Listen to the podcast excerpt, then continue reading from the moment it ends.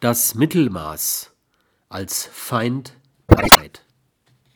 Nicht der Bösewicht ist der Schurke, sondern das Mittelmaß, wenn man die politischen, ökonomischen, sozialen und kulturellen Dramen unserer Zeit betrachtet oder gar aufzuzeichnen versucht. Schon Platons Vermutung, dass die Demokratie die Herrschaft des Mittelmaßes bedeute, hätte uns nach der Einführung demokratischer Systeme in Europa nach 1848 etwas vorsichtiger mit dieser Herrschaftsform umgehen lassen müssen. Nun, das haben wir versäumt, und so beherrschen uns in Politik und Wirtschaft, im Sozialen, etwa auch in den Gewerkschaften und im Kulturellen, etwa in den Kirchen, das Mittelmaß.